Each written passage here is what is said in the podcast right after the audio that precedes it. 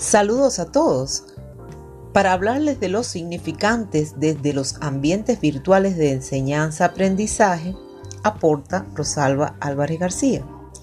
La disponibilidad de las tecnologías de la información y la comunicación a finales del siglo XX y principios del siglo XXI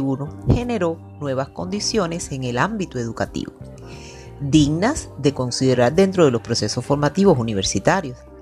Este inédito paradigma supuso, entre otras cosas, la necesidad de apropiación tecnopedagógica por parte de los docentes, así como la instauración de un sistema dinámico tendiente a preparar a los futuros profesionales para el aprendizaje permanente. Los esfuerzos desplegados en y por las instituciones de educación superior han atendido a diversos contextos endógenos y exógenos inversión en infraestructura, desarrollo de ambientes y contenidos, capacitación docente y desarrollo de investigaciones de temáticas relacionadas con la apropiación tecnológica e innovación educativa. Son un ejemplo de ello el presente taller de renovación didáctica universitaria que en su corte número 2 estamos eh, realizando.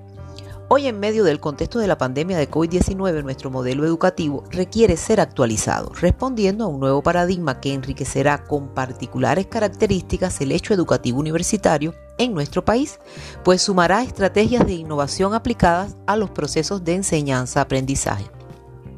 En este proceso es importante reconocer las capacidades y las habilidades que el docente tiene en cuanto a su saber específico y por medio de ese saber elaborar estrategias que le, le van a permitir la incorporación de nuevas metodologías y didácticas relacionadas con las TIC. Debemos concientizar en la medida que construimos el proceso aportando, es decir, todos y cada uno de los participantes,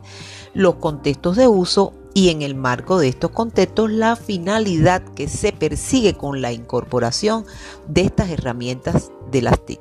lo que determinan su capacidad para transformar la enseñanza y mejorar el aprendizaje. Un importante significante lo constituye el hecho de que tanto el docente como el estudiante moldean como novedosa una cultura de participación, colaboración, aceptación de la diversidad y voluntad de compartir, que condicionan la calidad de vida de la comunidad universitaria